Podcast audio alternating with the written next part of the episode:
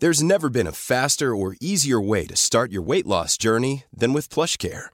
PlushCare accepts most insurance plans and gives you online access to board-certified physicians who can prescribe FDA-approved weight loss medications like Wigovi and Zepbound for those who qualify. Take charge of your health and speak with a board-certified physician about a weight loss plan that's right for you. Get started today at plushcare.com slash weight loss. That's plushcare.com slash weight loss. plushcare.com slash weight loss.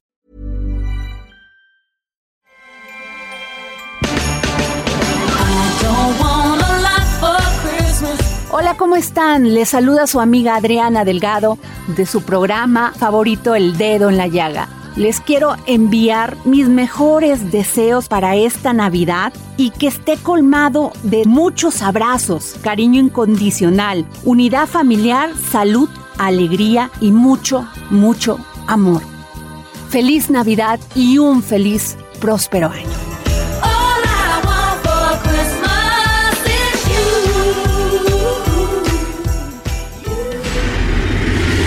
El dedo en la llaga.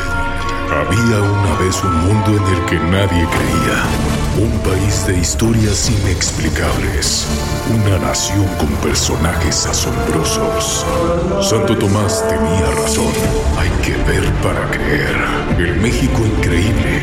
Las verdades que duelen. La voz de los que callan. El dedo en la llaga. Infórmate, diviértete, enójate y vuelve a empezar.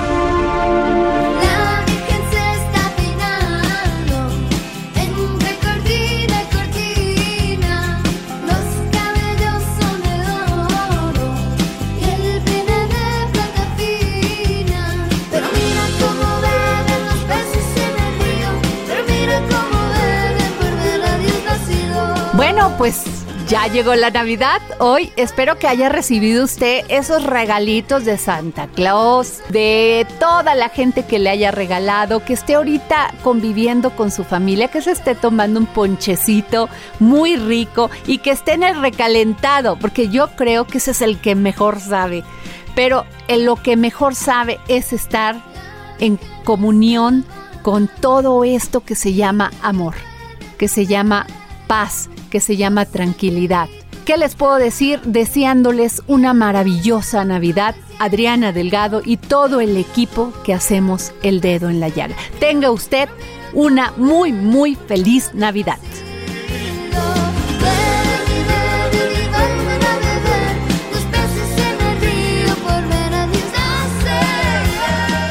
Soy Adriana Delgado. Me está usted escuchando en Heraldo Radio por la 98.5 de su FM.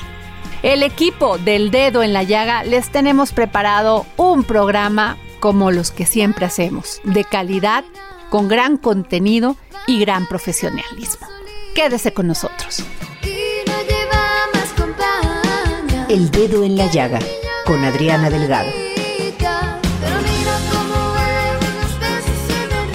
Bueno, pues ya estamos aquí en el dedo en la llaga y tenemos al secretario de Turismo de la Ciudad de México, Carlos McKinley. Muy buenas tardes, secretario, ¿cómo está? Adriana, muy bien, muy contento. Aquí ya preparándonos para eh, lanzar todo un programa de actividades para fin de año, para quienes viven aquí, se quedan aquí, para quienes nos visitan de distintas partes del país y de la República. Ay, eso es lo que queremos saber, secretario. ¿Cómo nos van a hacer felices aquí en la Ciudad de México la Secretaría de Turismo y, la, y Pues- todo el gobierno? Muy bien, muy bien. La verdad, este, mira, desde ya te, te comento que es una buena temporada para, para la ciudad en términos de visitas. Es un periodo vacacional, eh, sobre todo familiar. Es un periodo en donde vienen papás con hijos, con familia, este, vienen a casa de amigos y familiares, vienen a hoteles, vienen a pasear, a probar nuestra gastronomía, a ver espectáculos y hay un poquito de todo ¿ah? en este en este fin de año. Este, y secretario, eh, ¿qué va a pasar? Nos dijeron que ya la pista de patinaje, hay como así como media desilusión porque ya no va a ser de hielo, pero ustedes no dicen que va a estar fabulosa. ¿Por qué? Mira, este, eso sí, te lo voy a pedir. Vamos a hacer mañana, la el sábado se hace la inauguración. a las 7 de la tarde. Yo acabo de estar en el Zócalo, está maravillosa la pista, he visto patinadores ya que se están estrenando, pero todo el tema de la pista, si te parece, lo vamos a comentar, lo va a comentar la propia jefa de gobierno, porque Ah, estamos muy entusiasmados. Yo te puedo este, comentar de que habrá muchas otras actividades también en el Zócalo, en el centro, conciertos, deportes, eventos, hay exposiciones. El 31 de diciembre, eso ya lo hemos anunciado, que va a estar Ángeles Azules ahí en Reforma, un concierto gratuito. Tenemos este... ¿En, en dónde, sabes, en dónde, secretario? ¿En el Ángel de la Independencia? el- Pasa por la Palma, donde ya hemos empezado a trabajar con varios espectáculos en otro, en el año anterior, ha sido muy bien, es un bonito espacio. Ahí vamos a estar el 31 de diciembre con Los Ángeles Azules, con un gran, gran concierto ahí para cerrar el año y empezar el 2020.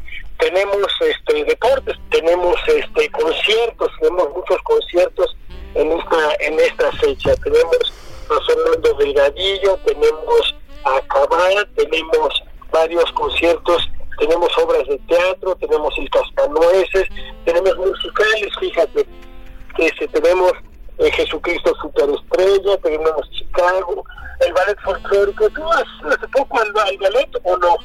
Tenemos otros eventos que este, se van a llevar a cabo, algunos de ellos son gratuitos como el paseo nocturno en bicicleta, el paseo de la reforma del 21 de diciembre. Ah, qué lindo. Tenemos eh, eh, una infinidad de cosas, este, la verdad. Tenemos exposiciones, tenemos evidentemente una que es la de los grandes maestros del arte popular. ¿Has ido a la del arte de comer insectos? ¿Te gusta comer insectos? Te invito a comer insectos. Ah, ya, secretario, yo con gusto. No me gusta, pero mire, si usted me lo pide, ahí voy. Hay que probar de todo, total. No puede uno decir que no hasta no probar. Los, los, los- Nomás me da un buen pulque, ¿no? Secretario, pero me invita a un tequilita o un pulque, porque así como Claro que... sí, con todo gusto, con todo gusto, este, lo hacemos efectivamente. Eh, tenemos, ¿qué otras cosas te, te gustan? Tenemos absolutamente de todo, insisto, teatros, eventos, conciertos, deportes. Tenemos el Festival Artesanal de Sembrino, Ah, el Museo. Nacional de Culturas Populares. En el Monumento de la Revolución inauguramos el 17, eso lo hace la Secretaría de Pueblos Indígenas, una feria que se llama de la muñeca Otomí. Tenemos bazar navideños en varias alcaldías, en varios lugares, así es que colmados de actividades y además, y además este, tenemos buenas perspectivas de números para finalizar el año en materia de turismo. Samuel le quiere hacer una pregunta, secretario. Adelante, Samuel, gracias. Buenas tardes, Samuel, a tus órdenes. Eh, ¿Qué tal, secretario? Muy buenas tardes. Pues mire, eh, el Heraldo Radio es muy escuchado en varias ciudades de- del centro y del sé, norte y del sureste sé, del país. claro que sí. Y para toda esa audiencia quisiera preguntarle, señor, ¿qué eh, se ha hecho con respecto a planes, por ejemplo, para que haya paquetes hoteleros accesibles para los visitantes de la ciudad, por un lado, y por el otro, la derrama económica que, que tendrá todo, esta, todo este asunto? Te parece, por lo final, que es la parte de la derrama económica. Estamos hablando, estamos hablando, de hecho, de una cantidad de turistas que van a llegar este, a la ciudad en esta fecha, de, en esta temporada de diciembre, de más de un millón de personas a la Ciudad de México. Vamos a tener una muy buena ocupación hotelera de cerca del 60%. Vamos a tener este, mucha llegada de gente, como dije hace ratito, en casa de amigos y familiares, pero también evidentemente en hoteles y en Airbnb. Hay muchas posibilidades, porque además las tarifas están más accesibles en esta época. Recuerda que lo fuerte de la ciudad es el tema de hasta los primeros días de diciembre, por lo tanto los últimos días de diciembre los hoteles tienen este, tarifas mucho más accesibles, tienen paquetes, te voy a decir en dónde se puede este, eh, encontrar esa información, hay cenas de fin de año en muchísimos lugares, todo eso lo estamos anunciando en nuestra página que es cdmxtravel.gov. Excelente, señor secretario. Entonces tenemos eh, variedad de, eventos para toda la familia, para todas las posibilidades y bolsillos. Sí, y lo que no he dicho, evidentemente, porque Adrián me metió en esta dinámica de tantas cosas que hay, que me parece muy bien, pero tenemos muchas cosas fijas. Recuerda que tenemos 180 museos en la Ciudad de México, que tenemos nuestros cuatro. Oiga, y que por cierto, secretario, hay una exposición maravillosa que se acaba de inaugurar en el Museo de Antropología. Es la, la, a ver, dime cuál, es la de los presagios de la conquista. Exacto, exacto. De, de Alfonso Reyes y con una pintura maravillosa de Velasco. Fíjate que, este, Adriana, es muy interesante porque desde el 8 de noviembre de, vamos, el 8 de noviembre hace 500 años, es decir, 8 de noviembre, diciembre, enero, febrero, marzo, abril y mayo de lo que fue el año 1520, fueron siete meses en donde en la conquista aztecas y españoles convivieron en la Ciudad de México. Fue todo un periodo sumamente interesante, complicado evidentemente, pero en donde los españoles pudieron sacar muchos documentos, traducirlos al español y conocemos mucho la vida de los aztecas en todo ese periodo. Y es un buen momento lo que es diciembre para ver el Museo de Antropología, para ver el Templo Mayor, para ver el nuevo espacio que se abrió, el sitio arqueológico de Mixcoac, es decir, para, para, para ponernos en sintonía con lo que pasó en esta ciudad hace 500 años. Es una época interesante en donde podemos leer, aprender. Así es. Fíjate que las, las semanas de diciembre, las semanas de vacaciones de diciembre son sumamente interesantes, diferentes a las de Semana Santa, diferentes a las de verano. Es un momento que hay que aprovechar y sin descuidar la gastronomía, claro. Ay, pues muchas gracias, secretario, por habernos dado estos tips para pasárnoslas bien en estas fechas aquí en la Ciudad de México. Muy bien, al contrario, nos vamos a estar viendo y ya estoy reservando el lugar para una comida de insectos con un mezcal. Ya, ya, ya, pero estamos puestísimos. Ahí vamos a ir con usted para que vea que no nos rajamos, que aquí en el dedo en la llaga ponemos el dedo en la llaga en todo. Muy bien, muy bien, muchas gracias. Muchas gracias. Tuvimos al secretario de Turismo de la Ciudad de México, Carlos McKinley. Muchísimas gracias. El dedo en la llaga con Adriana Delgado.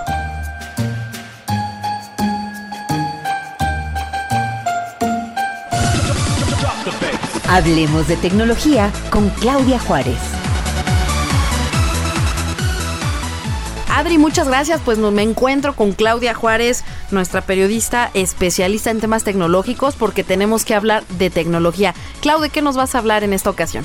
Pues creo que es un tema bastante ad hoc a la temporada y ustedes me dirán lo contrario. Les voy a hablar acerca de los riesgos, las ventajas y desventajas de comprar en internet justamente en esta temporada de Sembrina. Tú, Clau, ¿qué tal? ¿Eres de las que compra en internet o prefieres sí las compro tiendas? en internet. Lo que pasa es que de repente he tenido buen- buena suerte, es como por rachas. O sea, si compro cosas y me salen buenas, me emociono, pero cuando me llega algo mal, me decepciono un rato hasta que otra vez me vuelve a entrar la espinita de comprar por internet. Porque es muy cómodo, Clau. De repente cuando uno no tiene tiempo de salir a las tiendas, no tienes tiempo de comprar, de estar escogiendo, pues la verdad es que es muy práctico comprar por internet. Exacto, y justamente en esta temporada que la verdad es que la ciudad está hecha un caos, creo que eh, el Internet juega un, un punto favorable a nuestra vida y yo bueno, desde hace ya un tiempo he decidido hacer la mayoría de mis compras de temporada en línea, de hecho se me ha hecho un hábito, no sé si también ustedes lo, lo hagan, que cuando estoy en la, en- en la tienda física me tengo ya la necesidad de estar checando en internet las páginas en línea únicamente para comparar y en algunas ocasiones para darme de topes y decir qué estoy haciendo aquí porque está reconocido que las compras en línea sí eh, tienen más descuentos que en la tienda física. Entonces, bueno, en, en general puedo decir que las hay más condiciones favorables en las tiendas en línea, incluso en las épocas de grandes rebajas o ventas especiales. Acabamos de tener la temporada del, del buen fin y sigue siendo una mejor opción comprar en línea, pues te ofrecen mejores eh, descuentos. En algunos casos también hay la posibilidad de adquirir e importar fácilmente productos que no encontramos en México, pagando desde luego los impuestos correspondientes como es nuestra obligación. Y pues bueno, eh, cada vez es más posible hacer compras en Internet y cada vez son más las empresas nacionales e internacionales que ofrecen sus artículos o servicio de venta a través de los portales en Internet. E insisto, creo que es una ventaja cada vez más grande la que nos da eh, este, esta posibilidad. Sin embargo, para muchas personas esta modalidad de transacción aún resulta misteriosa e incluso intimidante, justo por lo que acabas de decir, que de pronto uno se lleva el chasco de su vida porque no es lo que esperabas, no es la ¿Sabes tela lo que, me pasó en una ocasión? Compré unos, eh, unos jarrones. Este, pero eh, digo, en la fotografía parecían tamaño normal, para una persona, ¿no? O sea, eran, eran unas jarritas y unas tazas. Y me llegaron de juguete. ¿No? Entonces dices, bueno, ok, ahora, ahora, ahora entiendo por qué están tan baratas, ¿no? Pero, y creo que a veces no somos tan cuidadosos, nada más hay que tener como esas precauciones, ¿no? De que si vamos a comprar en línea, ver las medidas, saber los colores, este, pero también, eh, sí es cierto esto de que te regresan tu dinero, Klaus, si no, si no llegó como, como lo querías. Sí, pero es un proceso bastante engorroso y ahorita te voy a explicar. Me gustaría darles algunos tips a nuestros amigos radioescuchas del dedo en la llaga sobre los beneficios y en este caso también las desventajas de hacer compras por internet y ahorita andamos un poquito en eso. Las ventajas, eh, las principales ventajas de hacer compras en internet es que son precios competitivos y hay más descuentos que en las tiendas físicas.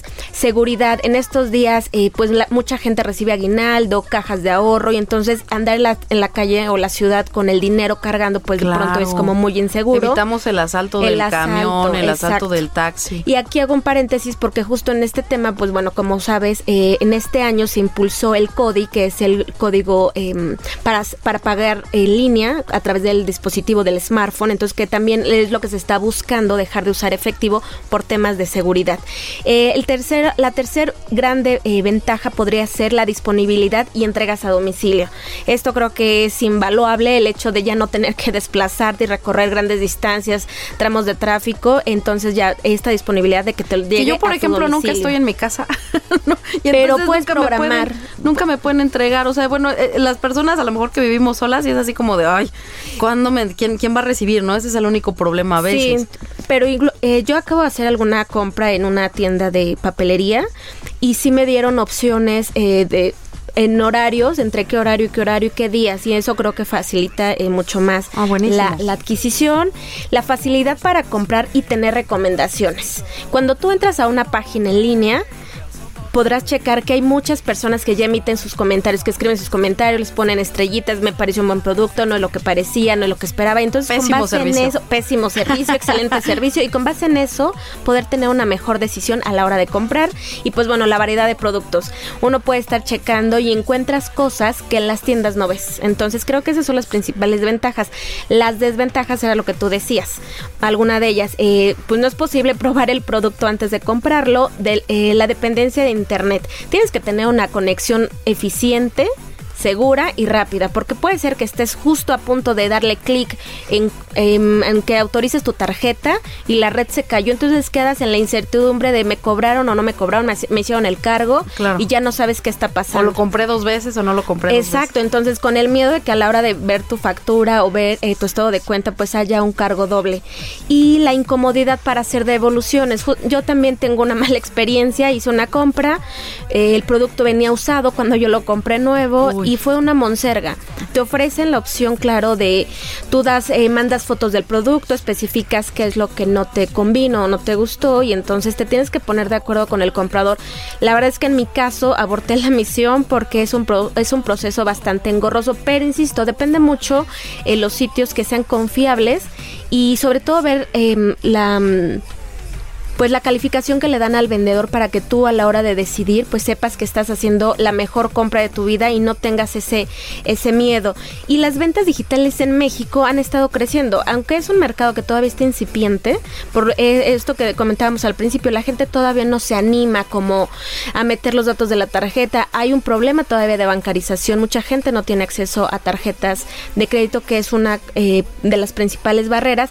Pero este este mercado está en crecimiento. Tan solo eh, el año pasado este valor este mercado tuvo un valor de mercado arriba de los 400 millones de pesos entonces parece parece poco pero es un mercado en crecimiento y cada vez son más las ventajas o las bondades que un, un usuario puede encontrar a la hora de comprar. Insisto, en esta temporada puedes encontrar un sinfín de opciones en la red, pero sí tienes que ser súper cuidadoso a la hora de elegir tus productos y las formas de pago. Y que además, Clau, irremediablemente vamos para allá, ¿no? O sea, es como la tecnología nos va alcanzando. Antes, por ejemplo, eh, los papás, los abuelitos no utilizaban redes sociales y ahora ya todo el mundo tiene Facebook, todo el mundo tiene eh, mensajes de WhatsApp. Entonces, eh, gente de la tercera edad, por ejemplo, cada vez más hace la compra del súper, por ejemplo, en línea, porque se la llevan a su casa, ya no cargan. Entonces, son estas ventajas de la tecnología y próximamente, pues seguramente nos vamos a estar adecuando a esto, ¿no? Exacto, la tecnología yo siempre lo que es lo que he comentado, la tecnología vino a salvar al mundo siempre y cuando le des un, un uso adecuado, un uso con valor y un uso responsable, que Claro. es aquí lo fundamental.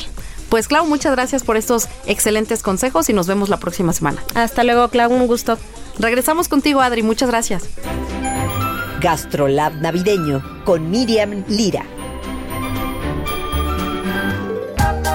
Hola Miriam, ¿cómo estás? Y tenemos aquí a Miriam Lira otra vez aquí en el dedo en la llaga y Gastrolab.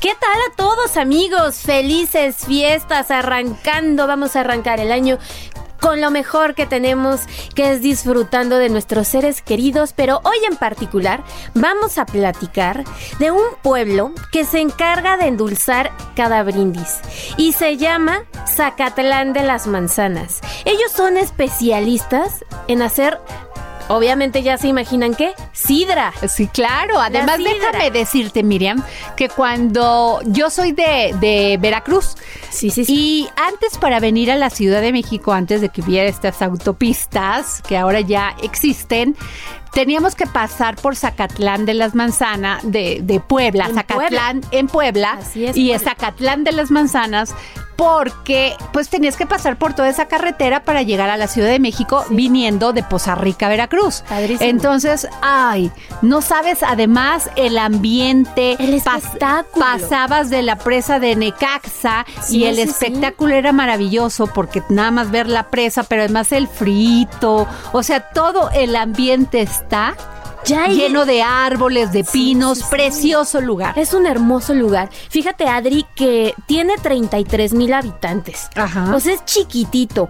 Y ahí el cultivo, la cosecha, la producción y venta de la sidra es la principal fuente económico de este pueblito que ya tiene un siglo preparando la sigla, la sidra, perdón. Desde 1929 la llevan haciendo y pues a esto se dedican estos pueblitos, 25 familias en todo este lugar.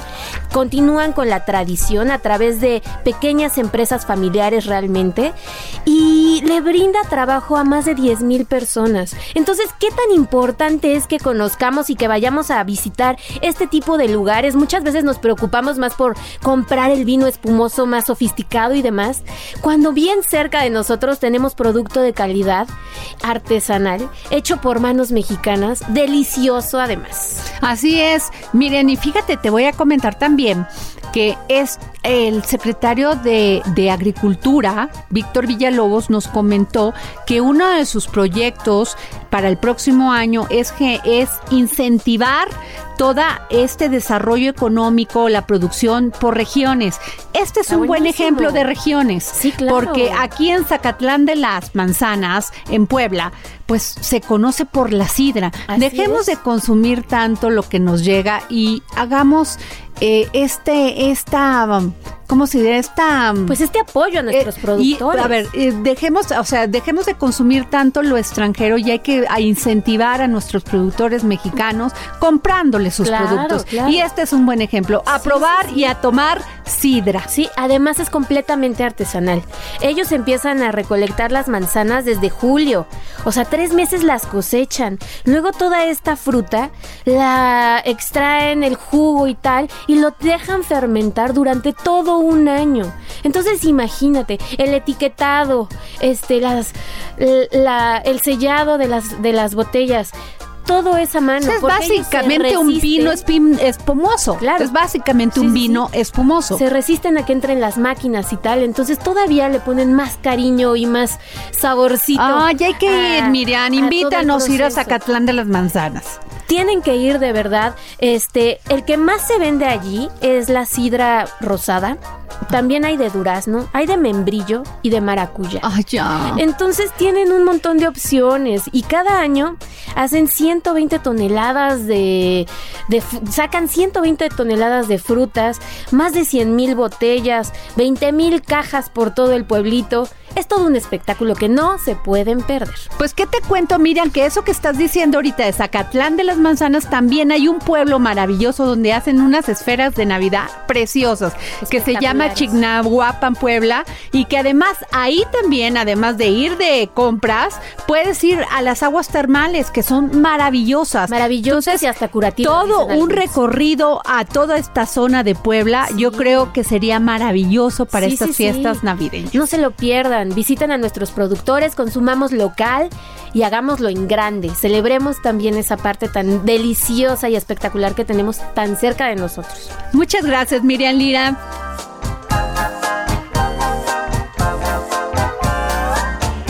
Yo soy Adriana Delgado y me escuchas a través del Heraldo Radio aquí en El Dedo en la Llaga y nos vamos con una felicitación para el Dedo en la Llaga por la Navidad.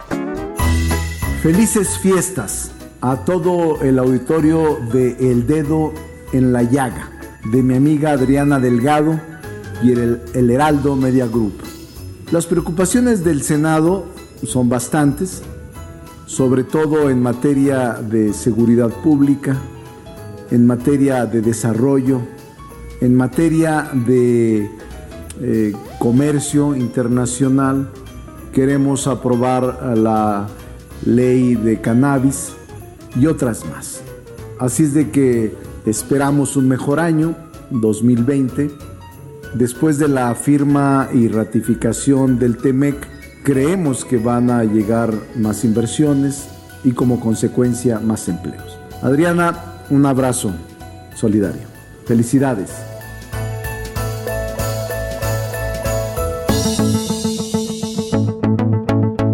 Adriana Delgado a través de su cuenta de Twitter, arroba Adri Delgado Ruiz. Además, te invitamos a enviar tus opiniones y comentarios en texto o por mensaje de audio a través de WhatsApp al 5525 44 33 34. Y si quieres escuchar El Dedo en la Llaga de El Heraldo Radio en cualquier momento y donde quiera que te encuentres, descarga el podcast disponible en Spotify y iTunes.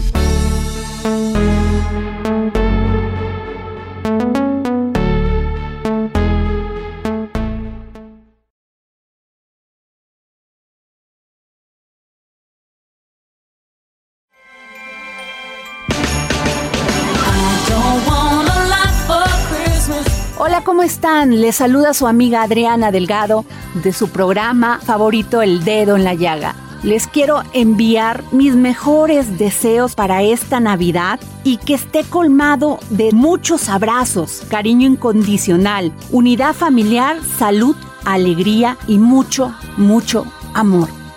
Feliz Navidad y un feliz, próspero año.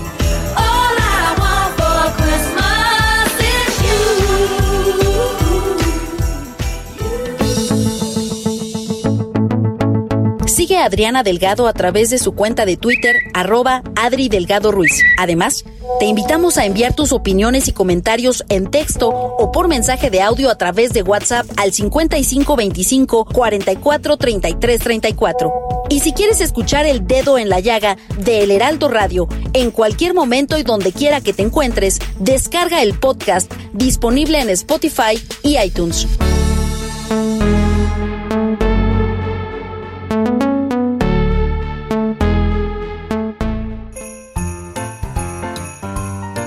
Decirles de la entrevista que realizamos con el chef Aquiles Chávez? Y que fue en un lugar maravilloso, que fue Milésimi 2019, donde Aquiles Chávez nos habló sobre sus más valiosos secretos en la cocina. Acompáñenos a recordar esta entrevista sobre la riqueza de la gastronomía mexicana y en particular sobre la comida hidalguense. Lo mejor del dedo en la llaga. No puedo estar más contenta porque soy su fan. soy su fan, sí. Él dice que me está haciendo caras aquí si lo vieran, pero soy su fan. Y les voy a decir por qué. Una vez estaba yo en Playa del Carmen y él tiene un restaurante en Playa del Carmen. Sí, sí, sí, Bueno, la fichería la se llama. fichería. Una, una y pista. venía yo con mi mamá y mis hermanos. Íbamos, habíamos pasado las vacaciones de diciembre ya. Y de repente veo al chef salir. Ahora sí que salga el chef. Atender a todas las personas, a preguntarles cómo estaba, pero además con un humor, con una humildad, con una pues ganas de que de, de hacer que todos sus todos sus clientes pasaran una buena experiencia en su lugar. Y no cabe duda que ese espíritu y esa emoción pues lo ha llevado a lo que es. Aquí está con nosotros el chef Aquiles Chávez.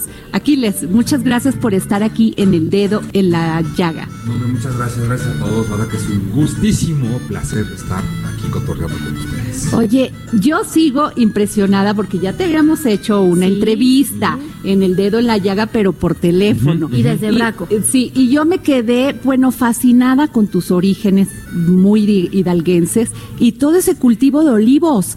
Claro. Yo decía, pero ¿cómo hay olivos en Pachuca? Sí, en el, en el Valle de, de Mezquital. ¿Tal? Así es. Y tú me explicabas por qué. Sí, en algún momento eh, se asentó ahí una comunidad judía y inclusive en Pachuca este, hay, hay una sinagoga. Sí, es que está la comunidad de Venta Prieta, que es una comunidad judía muy importante. Exactamente. De hecho, también para contarles un tema ahí interesante, el cómo se sacrifica al borrego para hacer barbacoa, este, este plato que, que muy representativo de México y evidentemente del estado de Hidalgo, la barbacoa, pues se sacrifica con, o sea, como, como si fuese un ritual kosher, ¿no? O sea, la manera en que se sacrifica este borrego es lo mismo que hacen los, los, los, los carniceros kosher a la hora de sacrificar un animal. Y es por justamente todo este tema este jurídico que, que llegó a- al estado de Hidalgo, ¿no? Y Aquiles, ¿y cómo es que te nace ser chef? Pues fíjate ¿Cómo? que ¿Cómo? A ver, pues desde chiquillo cociné con mi mamá y mis tías. ¿qué edad tenías? De- desde que- literal desde que tengo uso de razón. De verdad, de verdad que sí. O sea, O sea, ya a los cinco años movías la cacerola. Ya, dice mi mamá que en alguna ocasión, eh, al mediodía, ella estaba lavando ropa. Este, de repente dice que le llegó un olor a canela. Entonces mi mamá decía, son las 12 del día, yo ni la comida tengo, tengo hecha. Apenas había puesto la, el agua para cocer la pasta. Y que llega- llegaba el olor a canela, entonces pensaba que era la vecina que ya estaba haciendo el postre. No, y mi mamá, sin hacer, o sea, todavía no tenía la comida. Se asoma a la cocina, dice que me encontró, bajé la puerta del horno, me subí a- arriba del horno, tendría, o sea, dice que apenas ya caminaba. Pues no le estaba echando canelas al, al agua de la, de la pasta. Y- Desde chiquito aquí les Oye, Aquiles, por Dios, por favor, Claro. pero ya tenías chocolate. Molino, chocolate. Entonces dice mi mamá que agarró, se espantó, me levantó de la estufa y me dio un par de nalgadas. Yo creo que eso fue lo peor. Y de ahí mi mamá me puso el brujo del perol. No, güey. Pero es a los 16 años cuando trabajar en un restaurante de cadena y es cuando a dices, ollas. esto es lo mío. Exacto, tal cual, tal cual. Entonces yo, digamos, mi carrera cocinística la divido en dos partes. Una, la, la de con valor curricular familiar, que es desde que tengo de razón hasta los 16. Desde los 16 hasta hace media hora que estábamos cocinando ya de una manera profesional. Oye, y por ejemplo, ¿cuál es el platillo que más te ha emocionado? Que no manches, esto de veras. Que no. Yo creo que, ¿sabes qué? Es que es bien complicado. Primero que nada quiero dejar dicho que los cocineros no somos artistas, no, somos artesanos, que es distinto. Y artesanos porque trabajamos con las manos. Al final de cuentas nos viene una idea y esta idea la llevamos a cabo en el tema, o sea, la, la plasmamos con nuestras manos, ¿no? Ajá. Entonces, este, eso nos, nos convierte en artesanos. Y otra cosa, contestando a tu pregunta, es que al final del día, como, como todo ser humano, vamos evolucionando, vamos cre- creciendo. Y hoy lo que probablemente hoy diga, está increíble, probablemente en, en un mes, en un año diga, ¿cómo me atreví a hacer eso? Entonces siempre vamos evolucionando. Entonces yo creo que definir un plato hoy eh, que diga, este es el que me ha volado la cabeza, yo creo que no.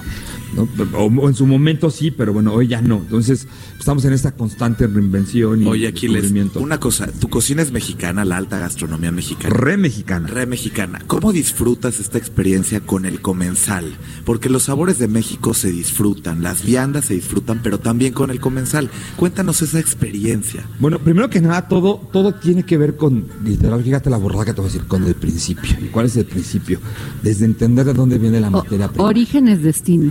Totalmente. Entonces, cuando tú conoces quién sembró, quién produjo, quién crió al animal, quién lo pescó, quién lo sacrificó, o sea, todo esto, entonces tú ya al cliente o a tu comensal ya le, le vendes una experiencia, porque eh, hoy por hoy al restaurante pues se va a comer rico, pero también se va a vivir experiencias, es lo que vendemos, experiencias. Claro, y es lo que justo sucede hoy aquí en Milésimo. Tal cual. Es que el mundo ahora necesita experiencias. Sin ellas no sería la comunicación igual, ¿no? Ha yo, cambiado. yo siempre he dicho que, por ejemplo, ir al cine, nu- o sea, nada va a poder ganar a la experiencia de ir al cine. ¿A qué me refiero?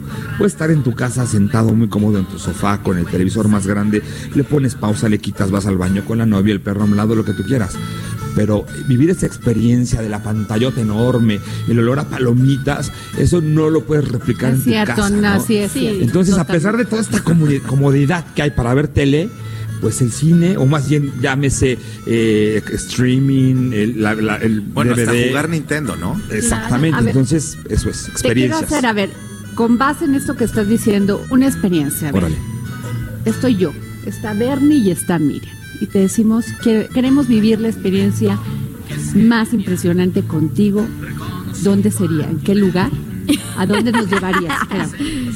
Artesanal, nada de Sí. cocinas. No, no. Donde nos Sí. llevaras a un lugar y nos trajeras y vamos a cocinar lo que aquí hay y que nos cocines. Bueno, primero que es que sabes que él acabas de decir al, al- al ser más extraño y este, fíjatelo, ahí te va. Tú, Sin tú, tapujos, A ver, ahí sin te va. tapujos, sin Ahora sí que si ya saben pa- cómo soy, para ¿Pa' qué me qué invitan. Y ahí te va. Primero que nada te llevaba a Hidalgo. Te llevaba a Hidalgo, te llevaba a un lugar que se llama eh, San Miguel Cerezo. Te llevaba hoy es tiempo de morillas. ¿Cómo es? ¿Cómo es? es? bosque. Es bosque, Bosque, un bosque. bosque, pero bosque, Acuérdate bosque. que es radio, no los tienes que casi poesía. Bosque que hay que llevar bota impermeable, porque vas a llegar, este, es bosque donde se produce el, el- el- el- el- el musgo que se pone en el nacimiento, o sea, es un bosque muy húmedo, Ok. sin ser tropical. Vamos por morillas, a que te ensucies las manos, a que recolectes morillas, a que busques las morillas dentro del bosque. Una vez con morillas, te llevo a Actocpan, Ajá. al mercado de animales vivos. Vamos a ir un miércoles.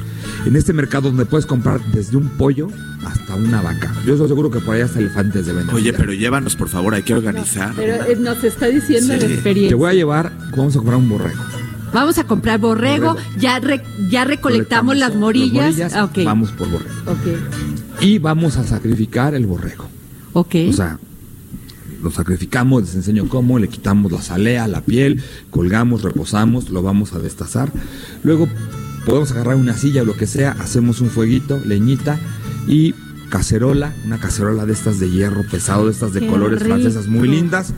Y vamos a hacer un estofado de borrego con morillas. Y Me seguramente tenemos masa y vamos a hacer las tortillas con las que vamos a comer ese estofado de morillas. Y porque estamos en Hidalgo, pulque. A ese estofado le ponemos pulque. ¿Y qué te parece si echamos Ay, unos no. curados de tuna capona, unos curados Uf. de mamey o pulque como es? Que, Ya se me hizo agua la boca. Eso te voy a llevar a hacer. Y solo estamos Fíjate, imaginando. o sea, esa sería nuestra experiencia, Experiencia. con aquí. Sí, sí, eso te voy a llevar. ¿Qué tal? Pero Aquiles es un chef súper versátil. Entre Sotero, Sí. la sirena puerca, Braco, Las ficherías la fichería, las ficherías, porque Sí. ya son dos. en playa y en Cancún. Así es. ¿Por qué ¿Cuál fue, la, Sotero? por cuál fue la evolución de Sotero? Bueno, Sotero, ¿O primero es que un hombre tabasqueño? No, no, No, no, no tiene que ver todo con su papá. Allá crecí. cuente. Sotero era el nombre de mi abuelo. Ah, ok. Mi abuelo paterno que nació un 22 de abril de 1910, Ajá. le pusieron Sotero Chávez Bolaños. Mi abuelo Sotero, de hecho el logo de Sotero es un martillo, Así es. porque mi abuelo es carpin- era carpintero. Ah, mira. Una Y que lo pica, tiene Aquí les tatuado tiene un, un para tatuaje de un... uno de tantos. ¿Sí? Uno de los muchos que tiene. Viene una pica atravesada, que es el, este martillo de un geólogo, que mi papá es geólogo, y evidentemente, bueno, un cuchillo en el centro, que pues un cuchillo de cocinero. Entonces, Sotero es un restaurante familiar. Y cuando digo familiar, no como este eslogan de restaurante familiar, ¿no? Sí, sí, porque sí. para que llegue la familia es porque mi papá, Ajá. mi hermano, mi esposa y un servidor estamos involucrados en la operación y en el desarrollo de Sotero. Mis hijos también, ¿no? Hoy mi hija. Regina de 17, 18 años ya cocina. Y que Aquiles. paréntesis, todos sus hijos están involucrados en, en la administración y en la cocina de Sotero. así es. Cuéntanos No, y un además- poquito de eso Sí. porque está padrísimo Bueno, también. pues Regina está en la cocina, que es la de 18. y ella quiere ser chef. Si Qué quiere ser cocinera, la Valentina la ayuda a la mamá. De, de repente la Que es la de. Más mujeres chef, Sí. más mujeres. Sí, Así es. nos hace falta. Y el Aquiles, que tiene nueve años, ese está como de meserito, de repente se mete a la una- O sea, él juega al restaurante y le encanta salir a la mesa porque ya descubrió que la gente le da propina. Está ¿Por el, no? mañoso ese está ahorrando para comprarse una casa y un carro. ¡Qué maravilla! ¿Y cuántos años tiene? Dinos cuántos Aquí años tiene nueve, Aquiles tiene nueve. Eh, Valentina desde 14 pequeñititito. y, la, y Regina 18. Aquiles, ¿qué le dirías a todos estos cocineros que están estudiando o a todos estos chefs para que sigan impulsándose por la gastronomía mexicana y tengan la esperanza de poder trabajar en un proyecto como Milésime o como las grandes, pues la gran industria de la restauración en México? Bueno, primero que nada, que los chavos tengan muy claro que, que no se sale de la escuela como chef. Se estudia para cocinero, ¿no? El chef Claro. es una posición que vas adquiriendo Claro. mediante vas creciendo en una empresa. Claro. ¿De acuerdo? Entonces, pero además es un, es un oficio tec- altamente tecnificado, es decir, hoy por hoy, por eso es que ya vamos a la escuela.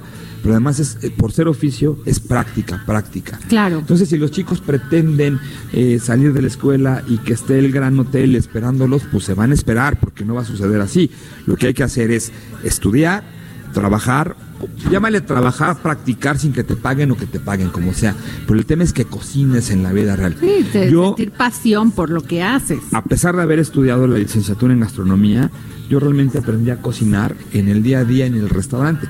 En la escuela me enseñaron técnicas, me enseñaron toda una serie de conocimientos invaluables, pero a cocinar como cocinero en el día a día fue una vez que acabé la escuela. Oye, Aquiles, esto que acabamos de probar, el tamalito de frijol con chicharrón prensado, ¿Qué tal? que dice, la inspiración del tamal fue la película del mariachi desconocido Tintán en La ¿Qué Habana. tal? Así es, así es. ¿Dónde lo podemos comer?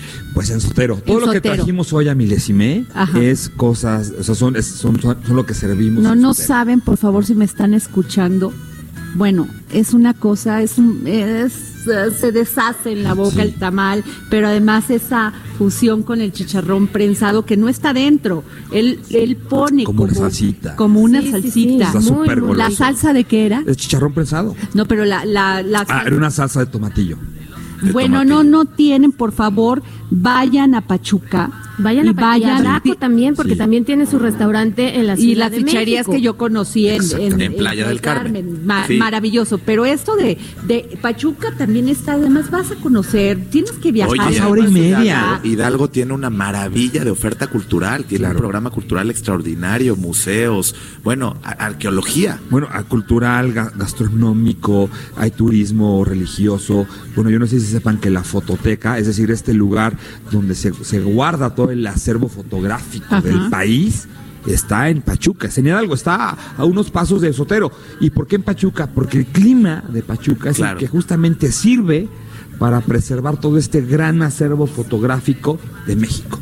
También está el acueducto recién reformado por la UNESCO. o sea, El, muchas- el Padre Tembleque está a una maravilloso. 45 minutos, una Bueno, hora. pues hay que ir. Tepeapulco. O sea, de verdad que, que eh, Hidalgo es, yo creo que el, el- el- el gr- gran secreto que hay que contar. Y, y es Sí. un secreto realmente maravilloso. Y estás exactamente. Yo siempre he dicho que, que ¿por qué me fui a Pachuca cuando me preguntan? Les contesto lo siguiente: porque está convenientemente lejos y cerquita de la Ciudad de México. Qué bonita descripción. Estás a hora y media. Y los atardeceres son Sí. divinos. Es, de los es más bonitos. La, la ciudad con el cielo más limpio Sí. de México. Sí, ¿Por sí, qué? Porque este maravilloso aire que ventea en la tarde en Pachuca. pues, La bella airosa. La bella airosa, ¿no? Oye, Aquiles, a ver, Sí. un joven, 16 años, Ok. un Aquiles, le, te dice, Aquiles, dime qué le hago de cenar a mi novia, estoy súper enamorado y quiero hacerle una cena. Una cena. A ver, Vámonos dale, por el, dale el menú. el menú para un chamaco que tiene 16 años y, y- y que está súper enamorado. Yo creo que, fíjate que a mí las pastas me fascinan porque son como un apapachito, ¿no? Son como un abracito de mamá. Entonces una Ah, sí, pasta sí, nadie sí. le dice que no. Y de verdad una pasta con una buena cremita, este, un purecito de champiñones, de verdurita, lo que tú quieras, Ajá. nada más salteadito, con quesito, este, yo creo que es algo rico. Pero, pero además, el- más Así que allá. la quiere conquistar, que quiere Eso. que se enamore perdidamente de él. En realidad, yo creo que este escuincle de 16 años enamorado que quiere enamorar a la, a la damisela, ya con el simple hecho de, de- de- de- de expresar todo su cariño en este plato, seguramente le va a enamorar. Porque estoy cierto que cocinar es un acto de amor. O sea, eso Nos decía la dama y el vagabundo. La dama y el Esa qué bellos, lindo, comiendo pasta. sí, Esa pasta, sí, Y ¿no? comiendo pasta. Tan Yo soy el vagabundo, el vagabundo, siempre. Totalmente. Yo soy ese. Oye, Aquiles, y brevemente, ¿hacia dónde va la gastronomía mexicana? Porque cada vez vemos más dedicación al producto, a los ingredientes mexicanos, enaltecerlos. ¿Tú qué opinas? Mira, yo ahorita algo que me, que me, que me puse a pensar esta mañana cuando, cuando entré a Milesime para montar nuestro changarrito, me, ¿Qué me, tal, changarrito? Te digo que Sí, es un encanto, es un nombre humilde. maravilloso, Cinco es estrellas. fantástico. me llamó... Excelente me- servicio. me- me- excelente servicio. Me decía, qué increíble, por ejemplo, hay una sección de jóvenes talentos. Sí, claro. Que son estos jóvenes chefs mexicanos que Sí, sin sí, duda sí. son la promesa del país. Así es. Y hoy por hoy la juventud mexicana viene, viene gastronómicamente hablando, ¿eh? Estoy hablando claro. de lo que de lo que yo sé hacer. Y en muchos otros aspectos. Sí, ¿eh? sí, pero, pero en este caso estamos hablando de, de la gastronomía. Claro. Estos jóvenes chefs mexicanos vienen con un, con un impulso, con, con unas ganas, con una seguridad. Y lo más increíble de todo esto, que están haciendo cocina mexicana. Cocina mexicana utilizando producto mexicano, eh, producto sustentable, producto este uno artesanal, lo que tú quieras, y están haciendo una cocina mexicana local, pero con una visión global. Entonces, hoy por hoy estos chavos que vienen durísimo y ya me di cuenta que me estoy volviendo ruco porque de repente te dicen, yo me acuerdo cuando te veía este hace 12 años en, en Utilísima, yo tenía 7 años y ahora son Ajá. chamacos de 20.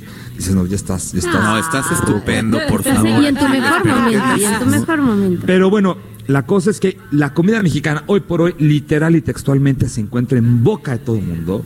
La comida mexicana es una de las comidas que todo el mundo quiere probar, Así conocer.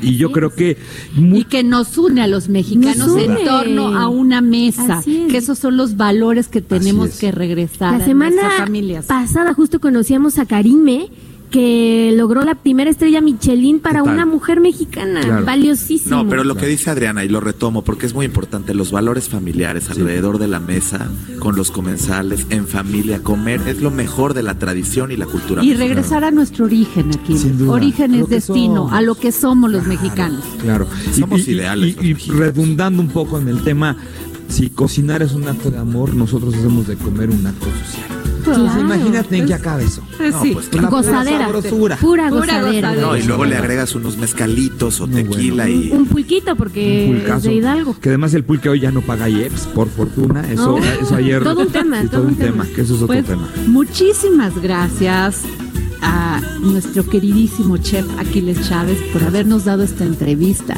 Muchísimas gracias. Hombre, gracias. Momento pivot navideño con Oscar Sandoval. Oscar Sandoval, muy buenas tardes. Pues estamos en una de las secciones favoritas del dedo la llaga y por supuesto es el momento pivot. Ay, sí, sí, sí. Y fíjate que hoy estamos eh, hablando de cómo cerramos el año. ¿Cómo sientes que se cierra el año en este tema de los dineros, mi querida Claudia? Pues mira, hay mucho optimismo, sobre todo por el tema del salario mínimo, por el presupuesto de egresos, pero bueno, es importante hacer un balance porque muchas veces nada más nos quedamos con lo negativo y es importante también entender cuáles son los puntos buenos y fuertes para este año nuevo. Fíjate que yo siempre digo que voltear a ver el tipo de cambio en los bancos y demás es, viene como en el ADN de los mexicanos, ¿no? Así como es. con la historia de las devaluaciones y demás. Y pues justo con ese ADN quiero empezar con el punto número uno, que es el tipo de cambio peso dólar está cerrando alrededor de los 19 pesos este 2019 cuando el año pasado estaba cerrando alrededor de los 20. Estamos hablando de un peso, pues que, es significativo. Y esto también representa que estamos en niveles del 2015 cuando empezó la marea alta con eh, Donald Trump y esta promesa de acabar con las injustas ventajas comerciales a México del Tratado de Libre Comercio de América del Norte, pero bueno, pues este año terminamos con un acuerdo comercial del TIMEC. Entonces, fíjate que esta es muy buena noticia cuando uno de los mayores miedos de los mexicanos es una devaluación, pues que estemos en niveles de 2015 y que además estemos un peso abajo que lo que cerramos el 2018 es una buena noticia. Y que es muy importante que lo comentes, Oscar, porque además de que mucha gente viaja en estas temporadas y está revisando el tipo de cambio, pues también hay muchos proyectos en el que personas estarán buscando a lo mejor hacerse de algún bien raíz o de algún automóvil. Entonces es importante tener estas noticias en mente. Y dices muy bien, porque justamente en una región que está buscándose que esté muy integrada, pues también es muy importante porque no solamente lo que ven, lo que compramos en moneda extranjera, sino también todos los productos que nosotros no vemos, pero que tienen detrás interacciones en otras monedas. El segundo punto, mi Clau, es la inflación. eh, que entre noviembre, entre diciembre del 2018 y noviembre del 2019 fue de 2.26%, lo que significa una tasa promedio mensual del punto 20. En los, en los indicadores económicos es muy importante ver el comparativo, entonces, ¿cómo estábamos en, en, en 2018? Pues fíjate que en lugar de 2.26, más o menos en el mismo periodo estábamos en el 5% y así como la tasa promedio mensual de este periodo entre 2018 y 2019 es este año 2019 el punto 20, el del año pasado andaba en el punto 42, es decir, prácticamente del doble. Entonces, pues para todos los escépticos, pues aquí están los, los, los números puros y duros de cómo se está manejando el tema económico en estos tiempos. Y que además, Oscar, es muy importante decirlo porque esto lo vemos reflejado pues precisamente en los bienes que se pueden adquirir y que se han podido adquirir a lo largo del año. Lo vemos en el precio de la gasolina, en el precio de la canasta básica, en los insumos nuestro día a día. Y qué, qué importante que nos pongas entonces una, mes- una métrica con esta eh, diferencia anual para que hasta cierto punto podamos medirlo y podamos tenerlo en cuenta. Sí, si estamos mejor o peor. Y luego hay un punto sobre el cual sí hay que levantar las antenas, que es básicamente Estados Unidos y China ya tienen un acuerdo base de comercio, ¿no? Que es este, esta, esta oleada que hubo de negociaciones por parte de Estados Unidos. Lo que además estamos en un mundo donde la economía está hipervinculada, pero esto además eh, explica en parte la recuperación del, eh, del peso eh, y nos muestra también cómo eh, esta, este acuerdo comercial de Estados Unidos-China también tiene impactos. ¿Qué es donde tenemos que poner atención? Platicábamos el otro día aquí en el Dedo en la Llaga de la importancia de cómo aumentamos el valor añadido de México a las exportaciones que realizamos en el, en el resto del mundo, que decíamos aquí en el Dedo en la Llaga que bueno, pues estaba en, en- en niveles del 2017 y por debajo de niveles del 2016, pues ahí tenemos una oportunidad en donde el valor añadido que le dé México a, los, a las exportaciones que realiza el resto del mundo sea aún mayor. Y además Entonces, que nos pues, costó un cuarto de siglo precisamente pues el lograr ser el principal socio comercial de Estados Unidos y ahora con la llegada de China a este mapa, pues bueno, que no nos vayan a comer el mandado. Exactamente, entonces pues tenemos que cerrar el año, digamos, con resultados buenos, positivos para la economía mexicana, a pesar del estancamiento del crecimiento, pero hay estados que han crecido y hay, digamos, los macroindicadores que nos muestran que pues estamos caminando. Y estamos caminando bien y lo que tenemos que hacer los mexicanos es trabajar, comprometernos con nuestro país y seguir generando valor añadido. Oscar, pues muchísimas gracias por darnos todos estos indicadores económicos que son sin duda muy relevantes para cerrar bien este 2019. Y para que arranquemos con todo el 2020, mi querida Claudia, y, con, y siempre poniendo el dedo en la llaga. Gracias. Gracias por escucharnos aquí en El Dedo en la Llaga por Heraldo Radio en la 98.5 de su FM, deseándoles que amen, que sigan amando y que no se cansen de amar, porque estas fechas es para dar lo mejor de nosotros mismos, reconciliarnos unos a otros, disfrutar mucho a nuestros seres queridos y comer mucho, ¿eh? Comer mucho, porque la comida en estos días es maravillosa y sobre todo la mexicana. ¿Qué les deseo? Les deseo lo mejor. Nos vemos mañana. Esto fue El Dedo en la Llaga con Adriana Delgado.